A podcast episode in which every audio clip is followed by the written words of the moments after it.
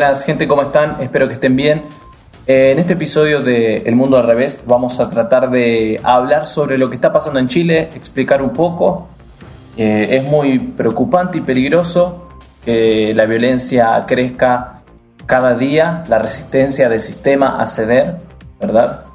Eh, que los gobiernos como los de Piñera o de Lenín Moreno estén aplicando violencia contra los reclamos populares y, las protestas causadas por años y años de destrucción de, del bienestar social de la población, ¿verdad? Vamos a hablar un poco del por qué se dan estas situaciones, de por qué creo yo que, que estos gobiernos de derecha van a reaccionar cada vez más con violencia, usando los militares, usando la policía, reprimiendo desde el Estado. Y bueno, vamos entonces a, a pasar a la información. Imagino que la mayoría ya sabe lo que está pasando en Chile. Hay violencia eh, desde los militares hacia el pueblo, hacia la gente que protesta. Y todo nace a partir del aumento de transporte por algunos centavos. ¿Es este aumento, este pequeño aumento, el principal motor de estas protestas sociales enormes en Chile? No. Lo que sucede es que hubo durante casi 30 años un gobierno y un sistema que, cada vez apretaba más y más a las personas, cada vez cobraba más, cada vez... Eh, en Chile está todo privatizado, está todo... Eh, el sistema público es solamente para quien lo puede pagar, los jubilados no ganan nada, entonces bueno, todo esto se generó durante muchos años, lo cual los chilenos aguantaron, aguantaron, aguantaron pacíficamente, sin reclamar, hasta que en estos días explotaron. Eso fue el principal motivo. Un sistema que no está funcionando en Chile, el sistema neoliberal. Ahora, ustedes habrán escuchado en los noticieros y todo, en todos lados, dicen que fue el aumento del pasaje. No fue simplemente el aumento del pasaje. Eh, los chilenos están reprimiendo bronca, mucha bronca, mucha rabia, hace varios años ya. Hay rebelión en la granja, como esa novela de Orwell, ¿eh?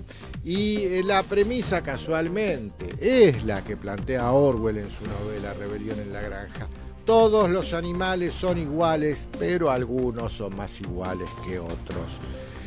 En realidad lo que está sucediendo tiene que ver con el sistema, como siempre lo digo, por eso yo soy antisistemista de la primera hora. Y lo que sucede con el sistema es que se está cayendo a nivel global, se está cayendo el sistema, démonos cuenta de esto, empecemos a mirar completa la película, no hagamos la pavada que están haciendo acá de decir que no, son los bolivarianos que están Pichetto ahora acaba de mm. hacer declaraciones en ese sentido también, que son fuerzas bolivarianas de, Venezuela y de Cuba. Déjense de joder con esa pelotudez, por favor. Eh, acá el problema es el sistema. Y el sistema es la gente por un lado y el sistema oprimiendo por el otro. Y la gente se empezó a dar cuenta y empezó a decir basta. Ya llegan a 15 los muertos en las protestas en Chile. Todo en Chile comenzó cuando al gobierno de Piñera se le ocurrió aumentar el subte un 4, 4 3,75 en realidad por ciento. No es nada eso.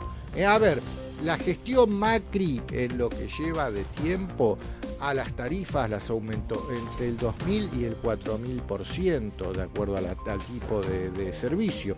Y acá no hubo un estallido como el de Chile por un 4% de aumento en el subte.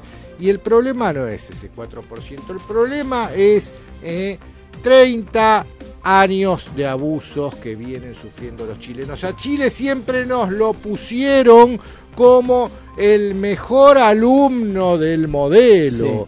El propio Sper proponía en el debate anteayer que un modelo para seguir es el chileno. Todos los pavotes que hablan en los medios se lo va a no, porque el modelo chileno, el modelo chileno, el modelo chileno es un fraude.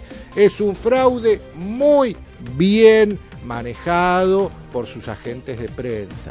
Sus agentes de prensa son los personeros del sistema que están eh, en la escuela de Chicago, porque mm. lo vienen arrastrando este modelo desde Pinochet Si bien se encargaron de hacer la diferenciación, la Chile dictatorial de la Chile democrática, no, la continuidad del modelo chileno viene desde la época de Pinochet y los Chicago Boys. Y los Chicago Boys. Nunca Chile se apartó de ese modelo, del modelo de las privatizaciones, del modelo pro empresario, del modelo eh, que lo único que deja como resultado es una gran desigualdad social. ¿Y por qué? ¿Qué pasó ahora? ¿Por qué la gente salió a la calle? Eh, porque la gente está tan, tan, pero tan endeudada que ya no lo soporta más. En Chile es muy fácil acceder a, tomar deuda, es muy fácil. No hay una gran deuda pública en Chile, la deuda es masivamente privada y está estallando. Lo que vemos es eso, el estallido. La gente endeudadísima hasta el tuétano. Eh, y a la gente, entre que tienen sueldos en dólares que son bajos, para lo que son sueldos en dólares globales. Claro. Eh, no comparado con nosotros, nosotros estamos fuera de cualquier comparación, ¿no? Pero eh, que tiene que pagar el alquiler, que tiene que pagar el transporte, porque a transporte el chileno le dedica un 30% de sus ingresos, a viajar todos los días a laburar. tiene que pagar los servicios, no le queda nada. Y eso es lo que salió a estallar ahora en la gente. ¿Qué sucede en Chile? Que son los jóvenes los que están saliendo a protestar. Los viejos, los mayores de 40 no se animan. ¿Por qué? Porque tienen impregnado en su, en su memoria de ADN lo que fue la dictadura. Vos fíjate como padres están muy preocupados porque sus hijos no vuelven a la casa a la hora del toque de queda. Mm. ¿eh? Y tienen miedo, y verdaderamente lo tienen impregnado en su memoria genética ese miedo. Porque en la época de Pinochet los chupaban, los llevaban al estadio y ahí los desaparecían y se acababa el cuento. ¿eh? Hoy no, no existe esa posibilidad. Salió el presidente Piñera a decir que estamos en guerra y contra un enemigo muy poderoso. Muy no explicó quién es el enemigo, quién es el pueblo el enemigo. Salió la esposa de eh, Piñera, a decir, estamos absolutamente sobrepasados, es como una invasión alienígena. Se viene algo muy pero muy grave, se lo dijo en una conversación privada a una amiga que fue, eh, se filtró esa conversación. Eh, y, ah, desde la Casa de la Moneda, el Palacio de la Moneda, la Casa de Gobierno de Chile, eh, ratificaron que sí, que ese audio es verdadero, porque al principio surgió que no, que era un fake news, y no, sí, es verdadero. Eso dijo la esposa de Piñera.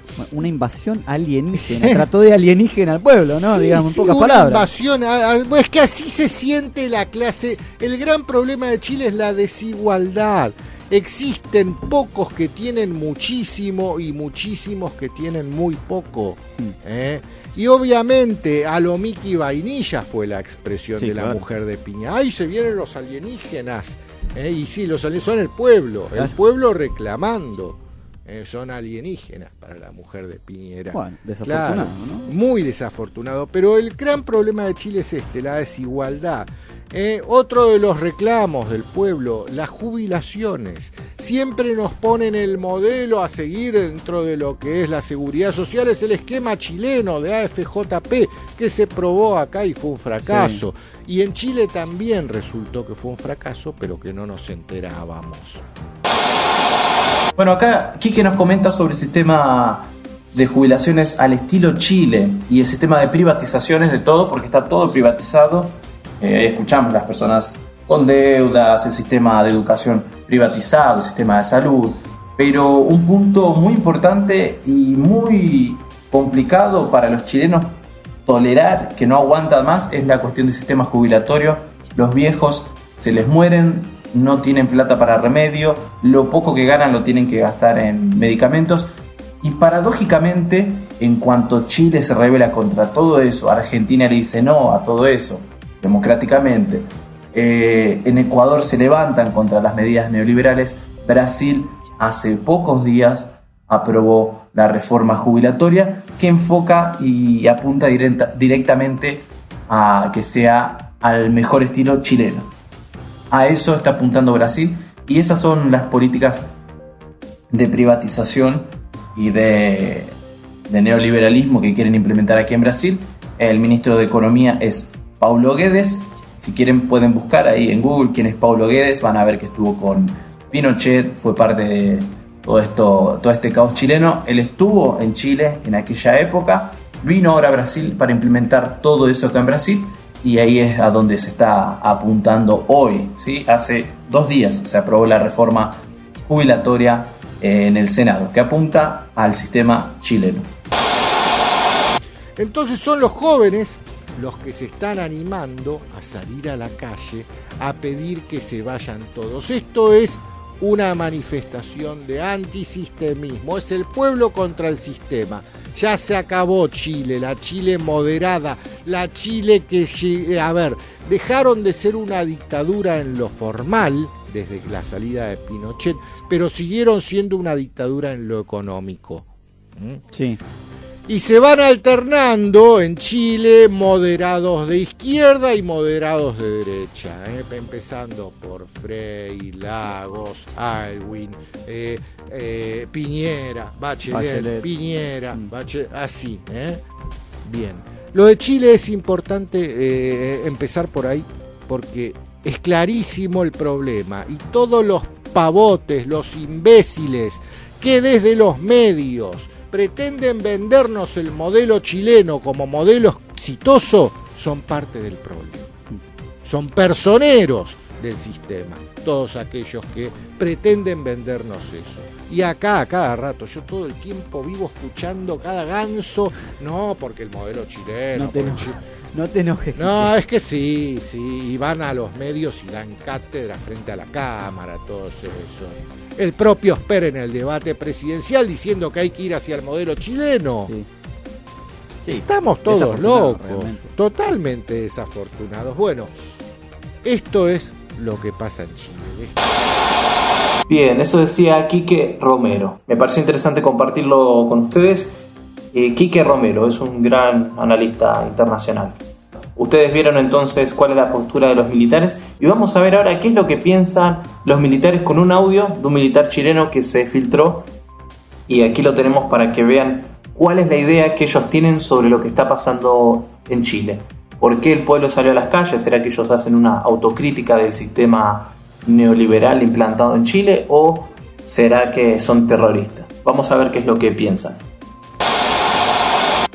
Que estuvieron provocando los grandes y desastrosos disturbios de Ecuador, habían entrado a Chile.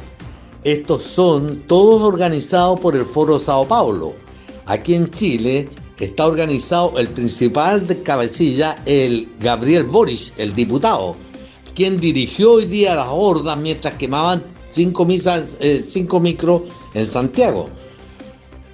Y Piñera se quedó mirando el techo, no hicieron nada pensando siempre que en Chile estas cosas no pasarían.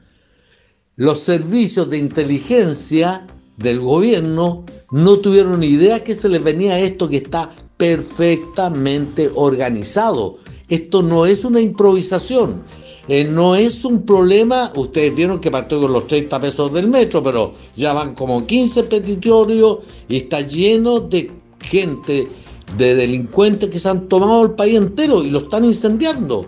Y la promesa del Frente Amplio de los comunistas es incendiarlo de Arica a Magallanes. La única opción que tiene Piñera, y no tiene otra, es llamar al Consejo Nacional de Seguridad, declarar estado sitio para todo el país y toques de queda y punto. Lamentablemente, hoy día no hay un Pinochet. Eso es lo que piensa parte del ejército chileno no sé si será en su totalidad, pero por lo visto de la forma que están reprimiendo parece que son eh, personas que tienen una, una ideología bastante, bastante fascista. Eh, gente que, les gustaría que el pinochetismo vuelva a, a, gobernar sobre Chile. Y sobre, si pudieran, sobre todo América del Sur, ¿no? Porque son estos fascistas como los Bolsonaro, como la gente que sigue a Pinochet en Chile, como la derecha extrema de, de Uribe en Colombia, como los macristas La Burrich en Argentina. Esta gente está presente hoy en día en todos nuestros países y la gran brecha, la grieta que existe en América del Sur son el país que quiere esta gente de represión, de derecha, de liberalismo económico y, descontrol de, mercado, ¿sí? liberalismo, que, todo sea un descontrol eh, y que no se controle nada para la cuestión de los empresarios, del sistema financiero y el orden y los palos y, y, quien tiene que cumplir siempre con las reglas es el pobre, por supuesto, y el laburante que no puede protestar ni quejarse. Entonces estamos lamentablemente en una brecha de esos dos lados. El de abajo contra el de arriba. El laburante contra esta gente fascista que les gustaría represión por todos nuestros países. Y mientras todo esto sucede en Chile, los militares opinan de esta, de esta forma, de esta manera, eh, reprimen, torturan, asesinan. No se sabe bien qué es lo que está pasando, nosotros podemos ver todos, yo estoy igual que ustedes, veo lo que llega de internet y es una vergüenza, es terrible lo que está pasando en Chile, cómo están entrando los militares a las casas, cómo secuestran personas, las llevan, nadie sabe a dónde, eh, los tienen ahí en la calle tirados en el piso, andan a los tiros con cualquiera, sea una señora mayor, niños, eh, están tirando, ¿no? ¿no? No están usando siempre balas de goma, están usando balas de verdad, están con armas de fuego reales y, es eh, muy preocupante lo que pasa allí. Si nosotros no hablamos de esto, si nosotros no compartimos la información, no se sabría qué es lo que está sucediendo. Hay una dictadura implementada por un presidente en pleno gobierno. Y lo mínimo que nosotros podemos hacer es tratar de difundir y de que no se oculte lo que está pasando en Chile. Porque si nosotros nos callamos, esto queda en la nada y, los días pasan y nadie sabe lo que está sucediendo por allá. Así que somos, cada ciudadano del mundo es parte de, esta difusión que, que nosotros la tenemos que dar. Porque los medios de comunicación están del lado de Piñera, no, no van a, a, decir nada, los principales, ¿no? Porque apoyan este modelo neoliberal. Mientras tanto se filtró un audio también de la mujer de Piñera diciendo que hay una invasión alienígena en Chile que no dan abasto porque no saben lo que está pasando, las personas están fuera de control y parecen alienígenas. Eso es lo que decía la, la mujer de Piñera, la primera dama chilena, y también dice que vamos a tener que dejar nuestros privilegios y compartir con los demás ahora. Porque, bueno, parece que ahora no les queda otra que eh, dejar los privilegios a esta élite chilena y compartir con los demás. Pobre gente, ¿no? Que tiene que compartir con los pobres eh, la riqueza de ellos. Importante es tratar de nosotros mantener la cabeza fría no seguir calentándonos porque lo que viene es muy, muy, muy grave. Adelantaron el toque queda porque se supo que la, la estrategia es romper toda la cadena de abastecimiento de alimentos, incluso algunas zonas del agua, las farmacias intentaron quemar un hospital e intentaron tomarse el aeropuerto. estamos absolutamente sobrepasados, es como una invasión extranjera alienígena, no sé cómo se dice, y no tenemos las herramientas para combatirla. Por favor, mantengamos nosotros la calma, llamemos a la gente buena voluntad, aprovechen de racionar, de ration, ¿cómo se dice? racionar la comida, no, mm, y vamos a tener que disminuir nuestros privilegios y compartir con los demás. Dice la mujer de Piñera, vamos a tener que disminuir nuestros privilegios y compartir con los demás nada que decir, la verdad, esta señora que, piensa que, son alienígenas los manifestantes, ¿no? Los chilenos que están en la calle. Alienígenas. Vamos ahora con la columna de Pedro Brieger, como siempre, eh, aportando desde Nodal Radio. La masividad de la protesta en Chile no deja de sorprender tomando en cuenta que varias noches seguidas se decretó el toque de queda en numerosas ciudades, tanto en el norte como en el sur y en la capital Santiago, la masividad de la gente es una de las características de esta protesta que ya lleva seis días seguidos, no es solamente en contra del toque de queda decretado por el gobierno de Sebastián Piñera, que ya tuvo que retroceder con el alza del transporte público, sino que esto va directamente en contra de la raíz del modelo económico, social y político heredado de la dictadura.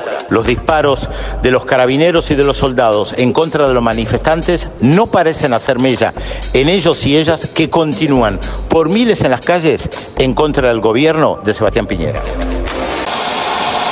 Bueno gente, yo ya sé que están todos enterados, que ya saben probablemente todos los que están escuchando el podcast, pero yo estoy muy feliz y estaba esperando desde hace cuatro años para que llegara este momento y lo voy a decir. Mauricio Macri perdió las elecciones y no va a ser más el presidente de la República Argentina. Así que felicitaciones a todos los argentinos sin misión cumplida.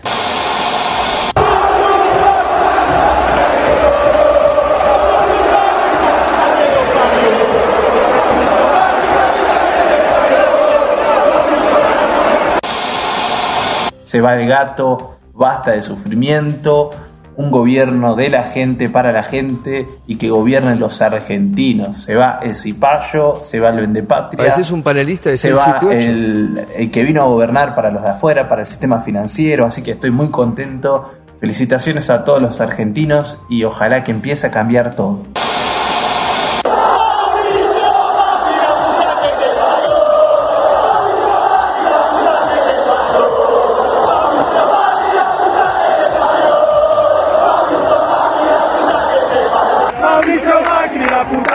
Parió. Mauricio Macri, la puta que te parió. Mauricio Macri, la puta que te parió. Mauricio Macri, la puta que te parió. Mauricio Macri, la puta que te parió. Mauricio Macri, la puta que te parió.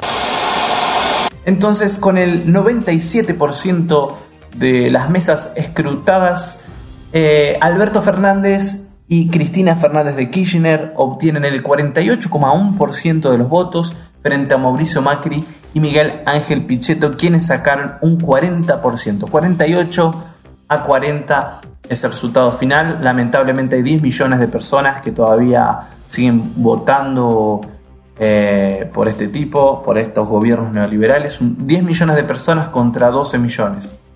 400 mil, 71 votos.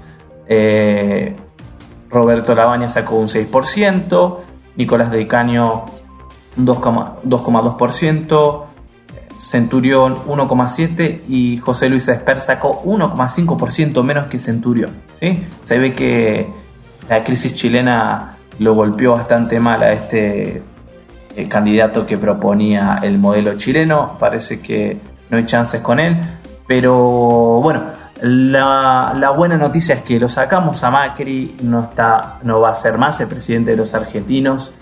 Eh, enhorabuena, felicitaciones a todos. Se sacó un 48% de los votos, es un gran número, sin embargo es preocupante, preocupante que el 40% de la sociedad piense de la forma en que piensa Mauricio Macri y Miguel Ángel Pichetto. Es verdaderamente lamentable. Viendo el mapa electoral con los diferentes resultados aquí, podemos ver que el Frente Todos de Alberto Fernández y Cristina ha sacado mayoría de votos en casi todas las provincias argentinas, en el norte y en el sur, menos en el centro de Argentina. El centro de Argentina, conformado por las provincias de Córdoba, Santa Fe, Entre Ríos, San Luis y Mendoza, ha votado a Cambiemos. Ha mantenido, ha apoyado a Mauricio Macri, principalmente Córdoba, donde más votos saca Cambiemos, y por supuesto en la ciudad de Buenos Aires. Como siempre, Córdoba, Buenos Aires son los votantes de la derecha en Argentina, y bueno, se les han sumado Santa Fe, Entre Ríos, Mendoza y San Luis. El resto del país ha votado mayoritariamente al frente de todos.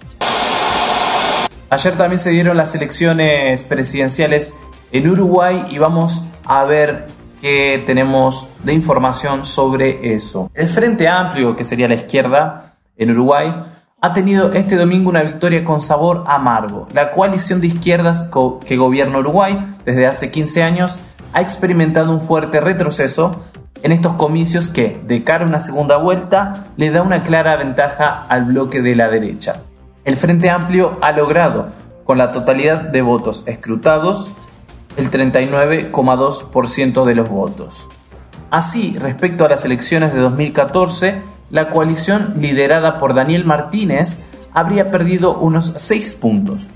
El gran vencedor de la jornada es Luis Lacalle Pou, candidato del Partido Nacional que supera el 28,6% de los votos y llega a la segunda ronda prevista en noviembre con muchas posibilidades de convertirse en presidente. Entonces el Frente Amplio ha ganado las elecciones con un 39,2% frente al Partido Nacional que sacó un 28,6%. Sin embargo, al Frente Amplio no le alcanza para ganar en primera vuelta. Necesita o se ve obligado a ir a balotaje contra el Partido Nacional. Y lo que probablemente suceda es que todos los partidos opositores al Frente Amplio que gobierna hace muchos años se unan y apoyen al Partido Nacional. Entonces, lamentablemente es muy probable que asuma la presidencia un partido de derecha, que sería el Partido Nacional. Y bueno, hay que esperar, hay que ver cómo se dan las próximas elecciones en el balotaje de Uruguay. Pero por el momento lo que sabemos es que el Frente Amplio y el Partido Nacional irán a un balotaje. En estas elecciones el Frente Amplio tuvo una ventaja de 10 puntos, sin embargo no le alcanza o no le alcanzaría durante el balotaje. Pero vamos a ver qué, es lo que sucede. No solo en Argentina hubieron elecciones y en Uruguay, sino que también hubieron elecciones en Colombia. No fueron elecciones presidenciales, pero fueron elecciones de alcaldías y elecciones un poquito, un rango un poco menor que las presidenciales, pero sin embargo muy importantes para todos los colombianos y que dieron un resultado eh, bastante triste para el uribismo, ¿verdad? Un resultado positivo para la gente, por lo menos. Eh, vamos a ver qué nos cuenta nuestro enviado especial que siempre habla de Colombia, eh, representante colombiano aquí en el podcast, Alejandro. Así que Alejandro, tenés la palabra. Hola Fer, bueno déjame comentarte que este final de semana tuvimos las elecciones de alcaldías, gobernación, consejos municipales y en toda Colombia y bueno, esos resultados eh, realmente fueron muy satisfactorios, fue una elección eh, que realmente se notó un cambio muy importante dentro de, dentro de las fichas políticas en, Colombia, especialmente en las grandes ciudades.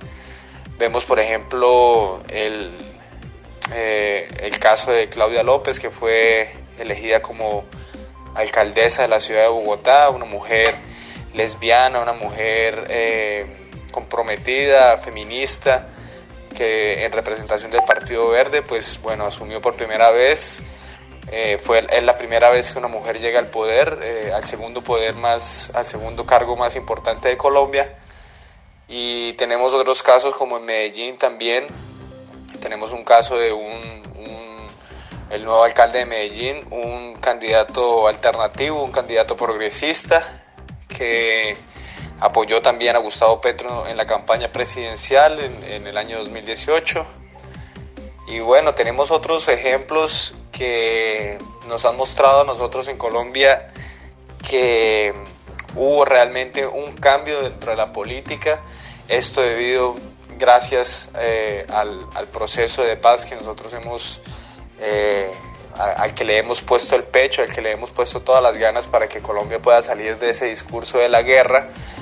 Y bueno, y lo más, y lo más importante también es que eh, hoy, este año, pudimos darle un golpe contundente al Centro Democrático, al partido de Álvaro Uribe, eh, donde ellos fueron elegidos en, en algunos pocos cargos de alcaldía, más que todo municipal, con baja influencia, perdieron un territorio político inmenso. Y es decir que el discurso de la guerra y el discurso eh, que ellos han promovido durante tantos años, el discurso de Venezuela, pues no les funcionó más, se acabó ese discurso porque nosotros en Colombia también nos dimos cuenta de que Eh, es muy difícil estar criticando a Venezuela cuando nosotros tenemos un problema de pobreza, de miseria, de hambre desde hace más de 50 años en Colombia. Entonces, eh, en Colombia hoy se respira una, un aire de esperanza, de cambio. Yo creo que nosotros, bueno, eh, siempre con miras a las, a las elecciones, vienen las elecciones del el, año 2022, esperaremos de que por fin o por primera vez en, la historia de la democracia de Colombia tengamos un presidente progresista.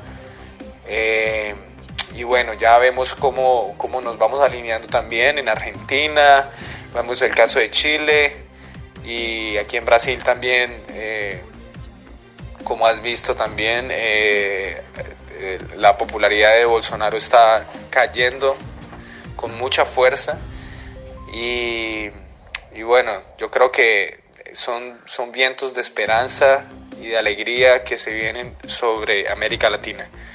Un abrazo, Fer, y eh, seguimos en la lucha. Bueno, muchísimas gracias Alejo por el audio y por mantenernos al tanto de lo que está pasando en Colombia, ¿no? Porque así no se sabe mucho, se habló en estos días mucho sobre Ecuador, sobre Chile, sobre Argentina, pero de Colombia por ahí nosotros no tenemos tanta información, está siempre bueno incluirlos eh, en el podcast o en las informaciones que nosotros vamos dando para que sepamos un poco de todos, ¿no? Y Colombia es muy importante, por supuesto. Colombia es una pieza clave en Latinoamérica y en América del Sur, por supuesto, para todos nosotros. Bueno, gente, entonces hasta aquí llegamos. El programa fue eso, hablamos de Chile, hablamos de las elecciones en Argentina, el resultado, un poquito de Uruguay, un poquito de Colombia y llegamos al final, pero con bastante información por suerte. Recuerden que estamos en anchor.fm, a n c h o r.fm, sería anchor, anchor.fm barra El Mundo al Revés, nuestro podcast. Nos pueden encontrar en YouTube buscando El Mundo al Revés Podcast y en plataformas como Breaker, Google Podcast, Radio Public y, bueno, y Spotify, que es muy importante. También estamos en Spotify, nos pueden encontrar. Y ahora tenemos nuestra nueva página de Facebook. Pueden buscar en Facebook El Mundo al Revés y ahí nos van a encontrar también. Vamos a subir los podcasts a Facebook. Así que les mando un abrazo grande, muchas gracias por escuchar nuestro programa y estar atentos, acompañarnos aquí. El próximo mes espero que podamos hacer otra edición del podcast. Felicitaciones a todos los argentinos que decidieron sacar a Macri y un abrazo grande. Adiós. Daniel, ¿en qué te has transformado? ¿Qué te han transformado? Pareces un panelista de 678. Tienes una cantidad de mentiras que en qué te has transformado. Pareces un panelista de 678. ¿En qué te has transformado?